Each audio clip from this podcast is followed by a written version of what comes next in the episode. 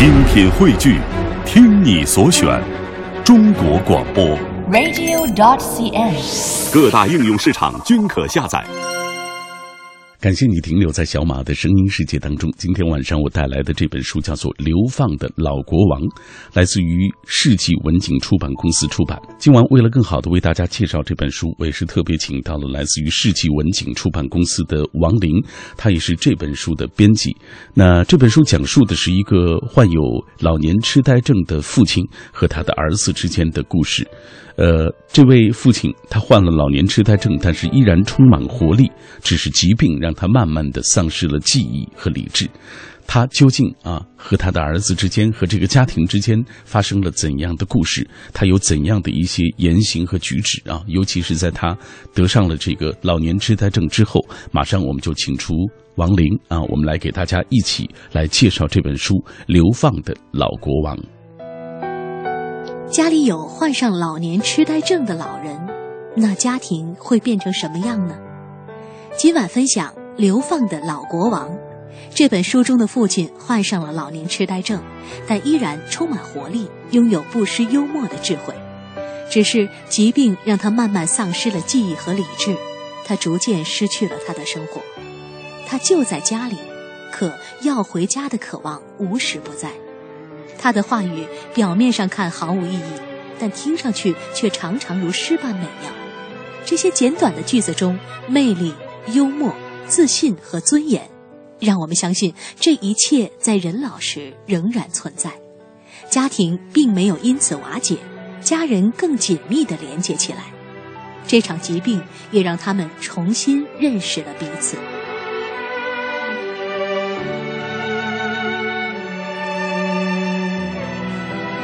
品味书香，我们今天为大家介绍的这本书来自于世纪文景出版公司出版的《流放的老国王》。今天我也特别高兴能够请到这本书的编辑王林。你好，王林。嗯，你好，小马哥。给大家介绍一下吧，《流放的老国王》这是这两年在国外非常受欢迎的一部小说。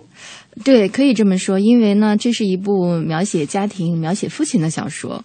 呃，因为这个父亲呢得了老年痴呆症，所以呢，这个孩子呢就把父亲得病前后的故事记录了下来。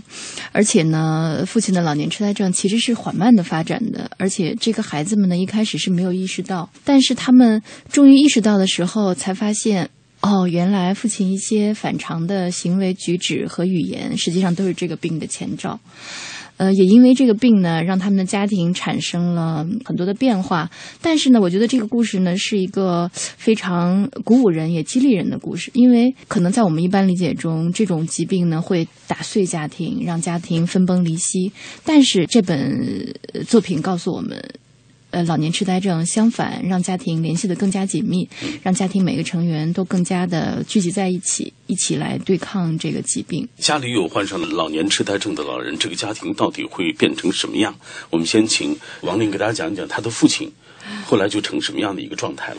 一开始，这个孩子们觉得，哎，父亲经常要回家，他就坐在家里，坐在呃餐桌旁，但是他还是说我要回家。有的时候，父亲穿上了两只袜子，他会说，哎，我的第三只袜子在哪里？呃，有时候父亲呃刷完牙、洗完脸，他回到了客厅，然后还要去说，哎，我没有刷牙，我要继续去刷牙。呃，这些其实已经是相对比较明显的症状了。在开始呢，可能父亲会有一些比较极端的行为和举止，比如说有呵斥大家，或者说是对孩子们有一些类似于辱骂的这种言语。大家一开始没有意识到，只是觉得哦，父亲可能老了，可能因为比较孤独，可能会对孩子们有些不满意。但是慢慢的，大家意识到，哦，父亲得病了。嗯，而且我想，就是从我们知道的，尽管身边可能没有这样的朋友，没有这样的老人，但是也确实知道老年痴呆症它是一个什么样的疾病。嗯，也是非常清清楚的能感觉到这种疾病会对家庭造成的影响。嗯，你看疾病让原本健康的父亲亲慢慢的丧失了记忆，甚至是理智啊，对对，也慢慢的。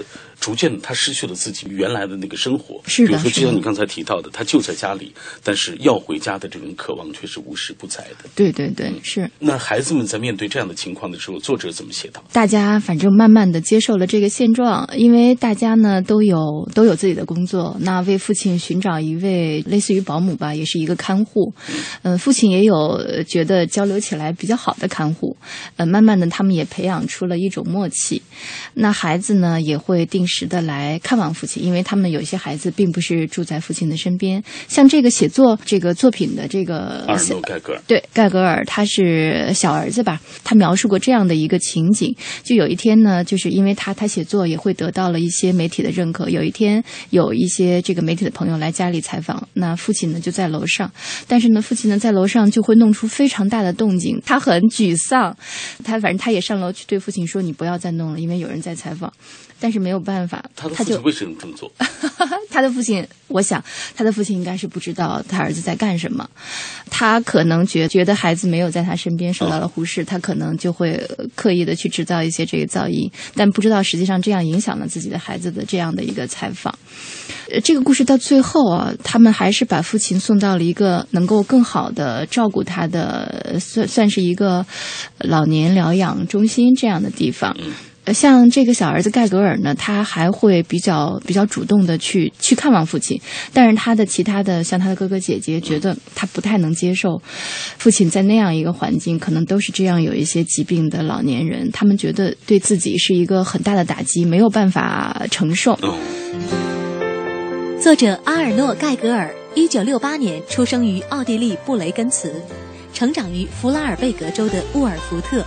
曾在维也纳及因斯布鲁就读德国文学、古代史和比较文学专业。一九九三年成为自由作家，他获得过一系列文学奖项，也得到许多读者的喜爱。目前他生活在沃尔福特和维也纳。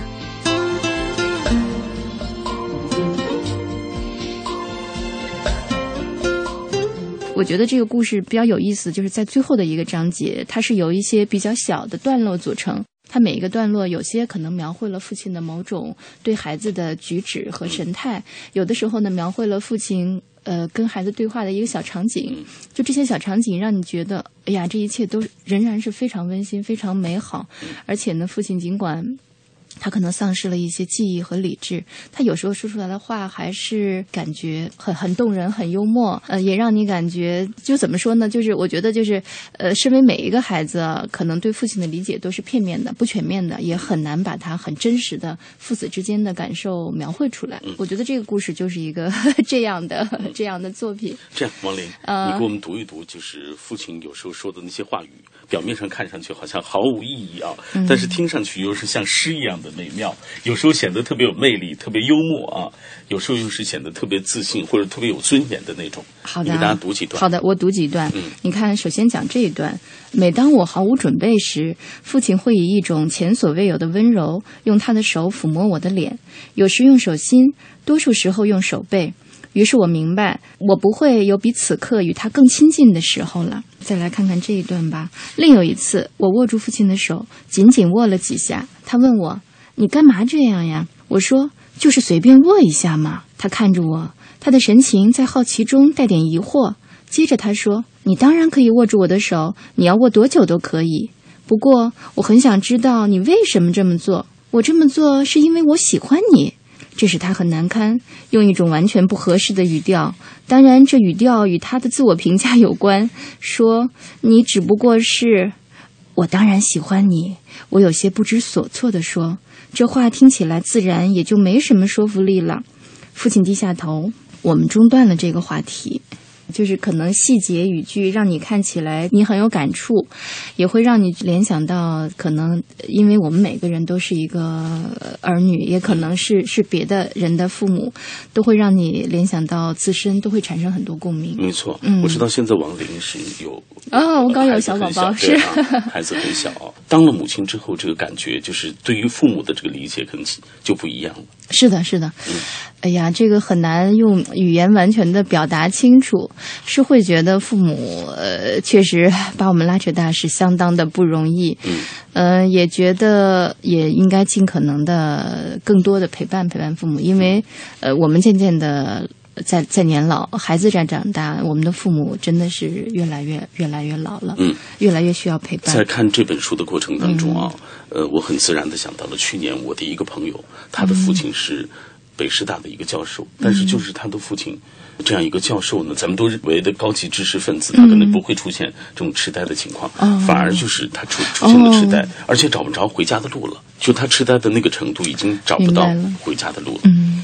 所以我在读这个书的时候，我就突然想到，就是我们在和父母之间的这种情感。因为我的父母早就去世了，我在想，就是如果真的我们的父母还健在，他们有可能会变成痴呆的时候，我们该怎么办？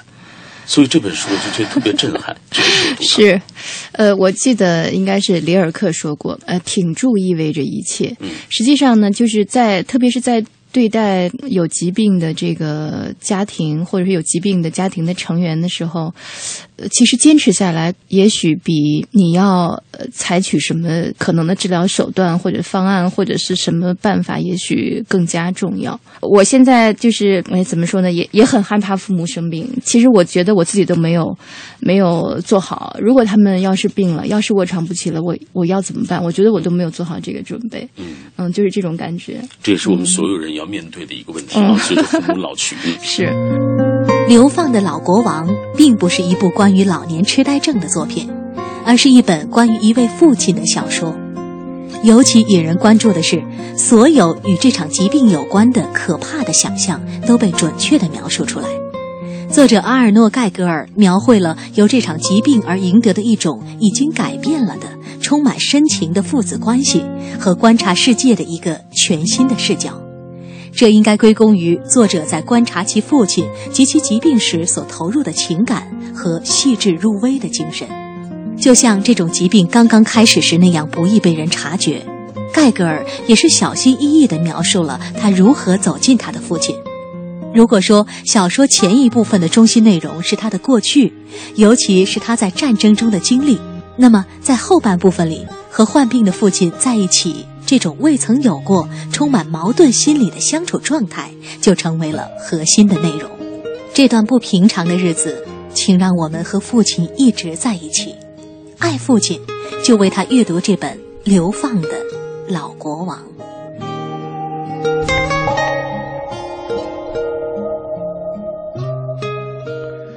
爱父亲，就为他阅读这本《流放的老国王》。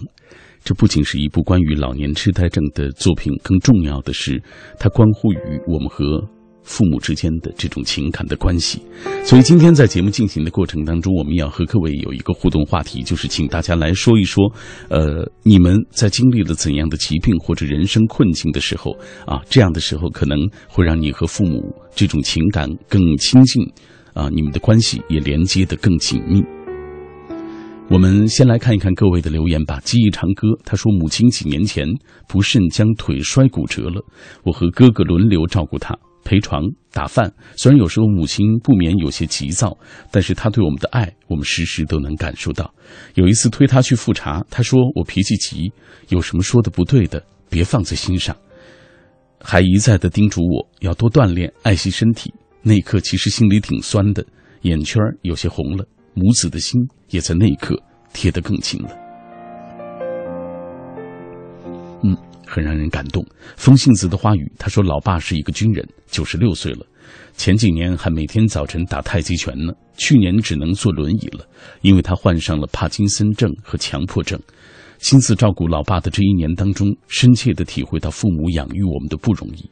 儿时父母可以吃我们的剩饭。”而我却不能，父母为儿女擦屎擦尿，从不嫌脏累，我却做不到。他们二老都是得了癌症，我还能伺候他们几年呢？所以，好好的照顾他们，不让自己后悔。就像那句话所说的：“树欲静而风不止，子欲孝而亲不待。”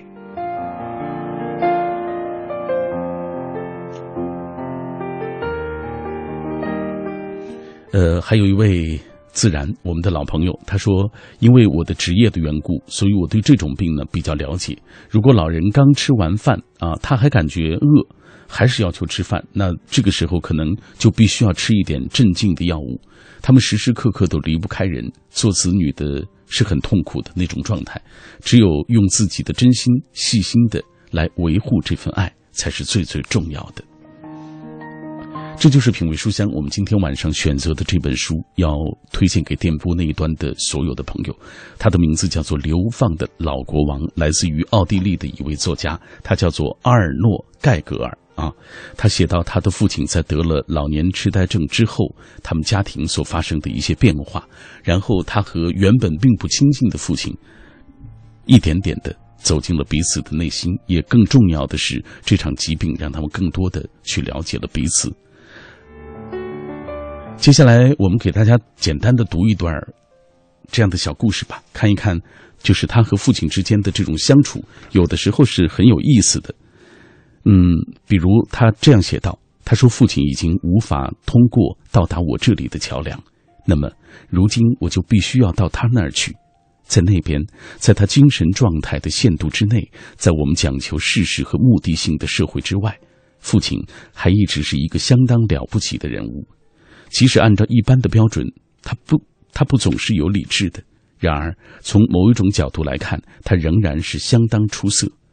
比如说，一只猫漫步走过花园，父亲会说：“从前我也养过猫，可那猫不是我一个人的，是和别人共同拥有的。”还有一次，我问他过得好不好，他回答说：“没有什么奇迹发生，不过征兆倒是有的。”接着，他会没头没脑地说起一些难以想象的漂浮着的话，如同我们有时在梦中所遇。这就是奥古斯特的诙谐和智慧。只可惜，语言慢慢地从他身上渗漏掉，使得那些令人惊叹不已、几乎屏住呼吸的句子越来越少。父亲丧失了那么多的东西，这对我触动很大。我如同在慢动作的电影中看着他慢慢滴着血，生命一点点的从他身上渗漏出去，整个人的品质和个性一滴一滴的从这个人的身上渗漏掉。这个人是我的父亲，他和母亲一起把我抚养成人，这感觉仍然完好无损。可是我不再认识以前所认识的父亲的时刻越来越多了，特别是在晚上。晚上让我们预感到明早将要来临的一切，因为天黑了，恐惧也就来了。这个时候，父亲就像是被流放的老国王一样，不知所措的、没完没了的四处乱窜。这时他看到的一切都让他害怕，一切都摇摇晃晃，一切都不稳固，好像马上就会消失。没有一样东西能让他获得在家的安全感。马上到了广告时段了，广告之后回来，欢迎各位继续来听今晚的这期节目，品味书香推荐流放的老国王。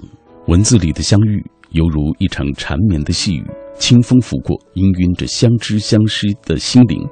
始终相信文字是有灵魂的，因此无需承诺，只因灵魂当中所有的感念都已经润透在字里行间，读过便是眉间里的欢颜，而品过。就是心里的那些安暖。这是一位听友在我们的微信平台当中给我们的留言啊，也算作是，呃，给我们的这个写好的一段片花。谢谢这么多的朋友，每天我来到这里跟各位一起品书啊，分享好书的过程，都能够看到很多新朋友，很多老朋友。今天晚上的品味书香，我带来的这本书叫做《流放的老国王》。呃，我们为大家介绍了，这是一部关于老年痴呆症的作品，也是一本关于一位父亲的小说。而家里有患上老年痴呆症的老人，那整个家庭可能会因此发生很多的变化。就像这本书当中的父亲，他患上老年痴呆症，但是依然充满活力。但是疾病毕竟让他慢慢的丧失了记忆和理智。他就在家里，但是要回家的渴望却是无时不在的。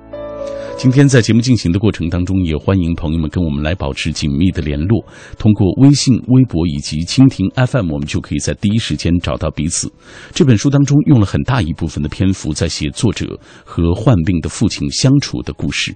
曾经是大山一般存在的父亲，这一刻却成了孩子们。啊，去时刻看护的人，他们也因此成了更亲近的人。所以，我们今天晚上的互动话题，就请各位来说一说，经历了怎样的疾病或者是人生的困境，让你和你的父母之间更为亲近了。来，我们的微信平台当中有一位朋友说，我的母亲有三高。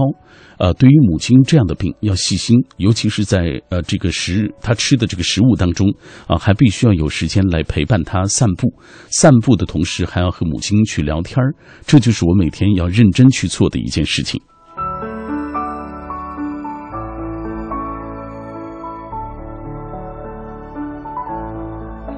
好，我们继续来看一看各位的留言。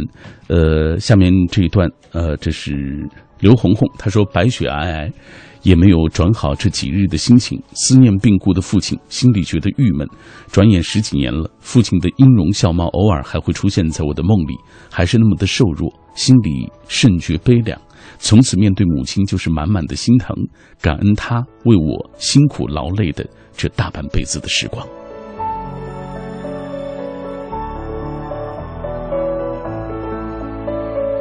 这一刻的夜色当中，有很多人跟我们分享今晚的主题，也来分享我们今天说到的这本书《流放的老国王》。那今天我在节目当中请到的是这本书的编辑，来自于世纪文景出版公司的王玲。接下来我们继续请出他。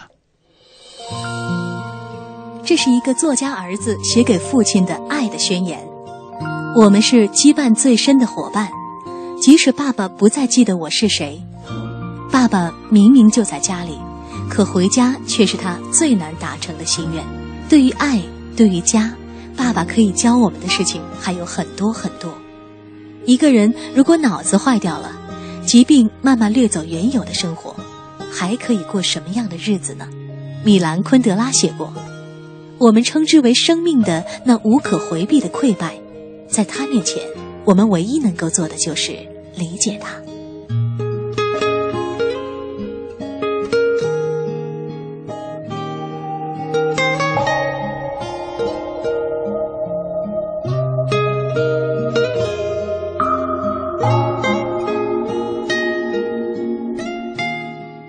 为书香这一刻，各位正在听到的节目来自于 FM 幺零六点六中央人民广播电台，我是小马，感谢各位继续来听我主持的品味书香节目。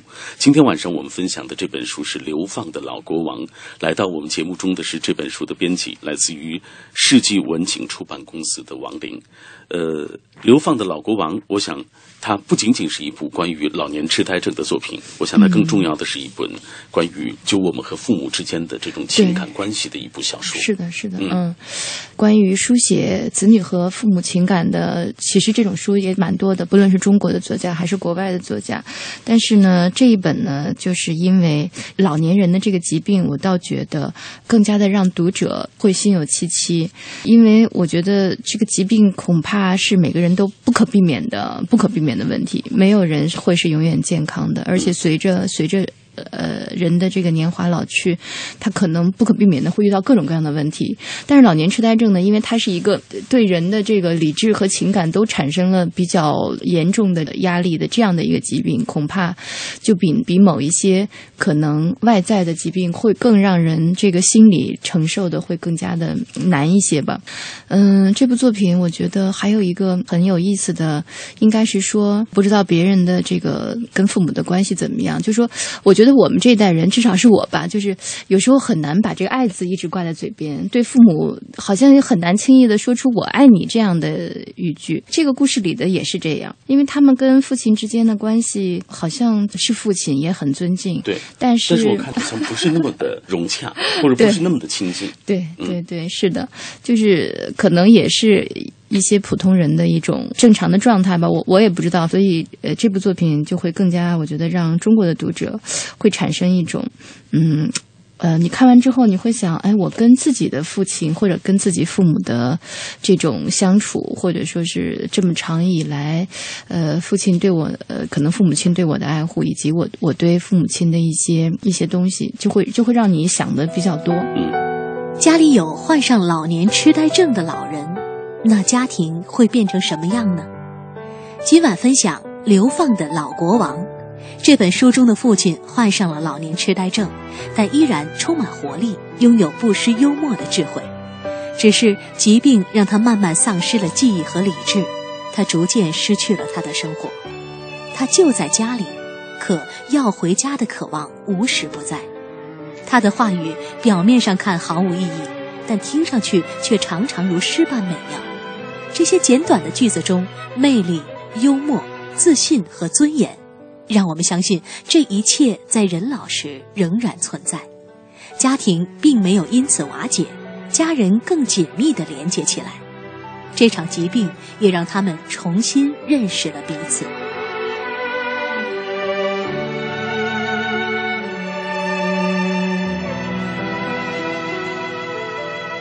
在上半时段节目当中，王林已经为大家介绍了啊，这本书当中主人公写到的，就是作家儿子，呃，他眼中的父亲，父亲在得了老年痴呆症之后，呃，出现的种种的一些情况。其实，在小说的前一部分啊，主要是父亲的一些过去，尤其是在战争中的经历，对对对看到，哎，是。然后后半部分是作者他和患病的父亲在一起的。我们刚才说了，其实他和父亲看上去他们的关系其实没有那么的融洽啊，是是，未曾有过的，而且那种充满矛盾心。理的这种相处状态，成了这个下半时段和书写的一个核心的内容。嗯是，也是在这样的过程当中，他们才慢慢的走进彼此。对对对，某些情况下，也许这个疾病就是一个他们进一步了解的契机。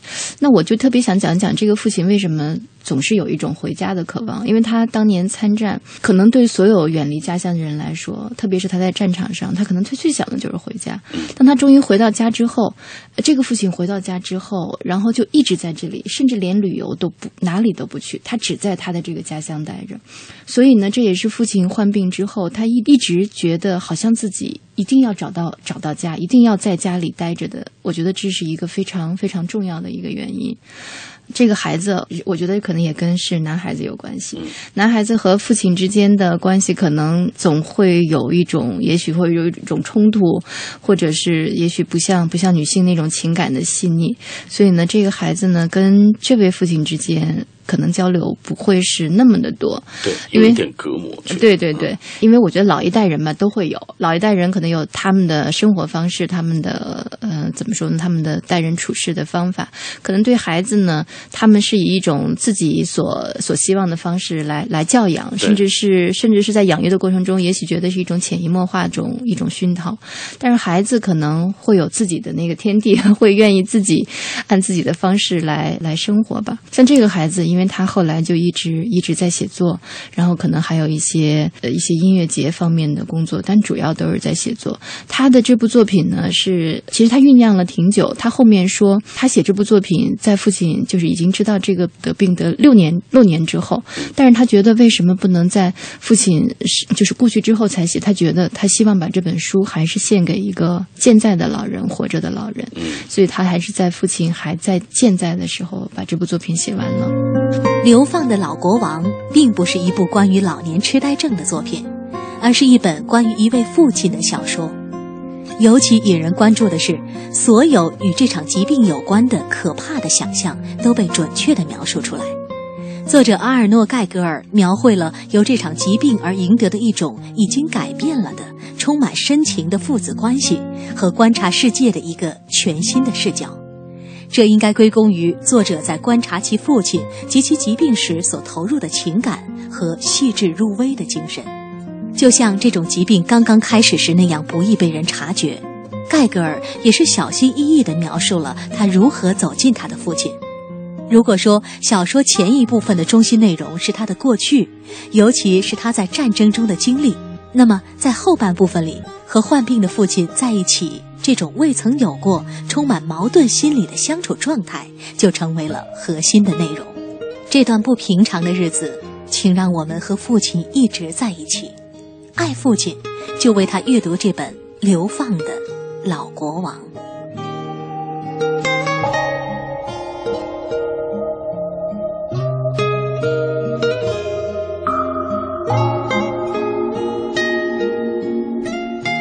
记得米兰昆德拉曾经说过啊，我们称之为生命的那些无可回避的溃败，在他面前，有时候我们唯一能够做的就是理解他。嗯，所以在这样的过程当中，其实呃，孩子一点点的在接受父亲变成痴呆的这样的一个现实啊，患上老年痴呆症的这种现实，他一点点的接受了父亲的这种种种的一种状态。有必要推荐给电波所有那的朋友，就是因为。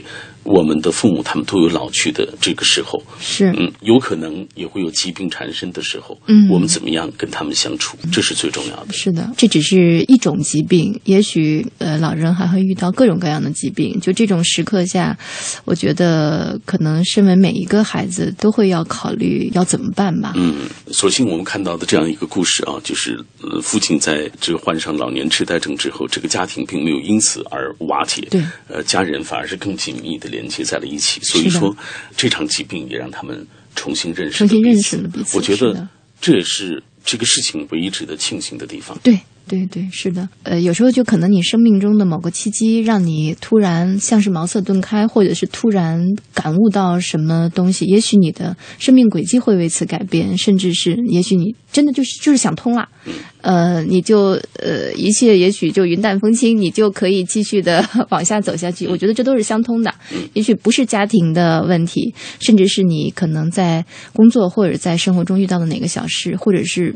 呃，也许看到的某一个小小场景，听到的某句话，或者看到的什么小故事，就会让你可能有一种豁然开朗的感觉。嗯，可能这部书和你遇到的其他的故事对你产生的感觉应该是一样的吧。如果你是一棵参天大树，我就是一粒种子，你宽大的树荫把我守护。我每天眺望你的高度，等到有一天你慢慢长大，也许我的枝干早已干枯。无论你的繁华蔓延何处，不要忘记脚下那片泥土。我知道你的辛苦，明白你的付出，却忘了如何跟你相处。我们都不善表露，可心里全都清楚，这就是血脉相传的定数。我心里有满满的爱，可是说不出，只能望着你远去的脚步，给你我的祝福。我心里有满满的爱。可是说不出，你是世间唯一的男人，让我牵肠挂肚。品味书香，今天晚上小马带来的这本书非常的温情感人，它叫做《流放的老国王》，这是作家儿子对自己患病父亲的一份啊详细的这种记录，描写了父亲与孩子的关系，同时也讲述了他对自我的一种追寻，时而让人感伤，时而让人抿嘴微微一笑。我想，它真的是一本美妙的书，所以特别的推荐给电波那一端的你。在这本书当中，尤其是在最后的部分啊，作者写到，因为父亲的这个病症越来越重，所以他已经不能够在家里继续的生活下去，他要去医院接受治疗，去疗养院接受进一步的这种观察。这一段他是这么写的：他说，虽说家人都尽心尽力的照顾父亲，可是在家看护父亲的水平已经不可能达到养老院的水平了。承认失败也可以说是一种成功。如果全家其他人的生活都因父亲而停滞不前，那也并不是什么好事。多少年来，全家人都围着父亲转，谁有自己的困难和问题，都得自己看着办。实际上，我们日夜想着父亲的事，实在是够累的。我们不停的问：再下去会怎么样？这情况已经远远超过了我们的承载极限。更要命的是，在这房子里，父亲觉得。自己不像是在家里。父亲在家最后的一天和前一天没有两样。自从新换了药物，父亲不再事事与人对着干。那天他起床后冲澡，自己擦干身体，然后心满意足的慢慢吃早餐。那是一个洒满阳光的暖和的早晨，所以母亲把他带到门口，坐在户外的椅子上。母亲是安娜受不了离开之后，特地回来照顾父亲的。在门外，父亲和经过门口的邻居随便的聊着，母亲则在他衣服上缝上写着名字的布条，甚至手帕上也缝上了名字。中午，父亲吃了奶酪面疙瘩。饭后躺在客厅的沙发上，不一会儿就睡着了。三点醒来，喝过茶就动身。他帮着提自己的行李上车，接着自己上车。母亲开着车送他。一位以前的村议员坐在大门口，他站起来拉开门，好像知道门的自动开关不灵了。父亲已经认不出他是谁，只是问了一声好。大厅里，一位矮小的妇女坐在沙发上。父亲说：“哈利路亚，并且举起手与他打招呼。他走向这位妇女，拉起她的手。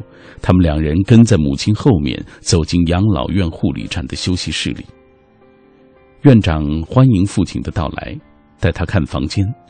房间的墙上已经挂着父亲祖父母的照片。父亲认为自己见过这两个人，不过。他不认识他们。院长还询问了几个关于父亲的生活习惯以及用药方面的问题，接着就和父亲一起走到室外的花园去。父亲和别的老人坐在阴凉处，看起来感觉不错。不久，母亲与他告别，父亲挥了挥手表示再见。我是在几天之后去看他的。进门后，见父亲一个人坐在桌前唱歌，我稍微等了一下，便坐到他旁边去。我们聊了聊天儿又玩了掰手腕。他玩的非常卖力气，干瘪皱缩的脸孔紧绷着，显出快乐的不怀好意的模样。显然他很高兴，看不出只是不得已而活着的样子。他快活的样子可能与他的健康状态并不匹配，但。这又何妨呢？我对父亲说：“哦，父亲，你还真有力气。”父亲奸笑了一下，回答我说：“哼，我的力气已经不足以把人推倒在雪地了。不过，我也不是纸老虎，要不是想让你看看，我不会那么使劲般的。”不一会，他又说：“除了防卫自己。”我们反正也没有其他选择了。如果不这样，我们就真的是可怜虫了。对于父亲来说，得了老年痴呆症自然并非好事。不过，对于他的儿女和孙辈们，这未尝不是一种教育。教育孩子也是父母亲的任务。作为生命最后的一个阶段，老年是一种文化形式。这形式一直变化着，人们必须一直跟着学习。如果到了父亲不能再把其他什么交给孩子时，那么至少还有一点是他能教给我们的，那就是年老体衰和病痛。在好的前提下，这也意味着父母身份和子女身份，因为我们只能在活着时对死亡进行报复。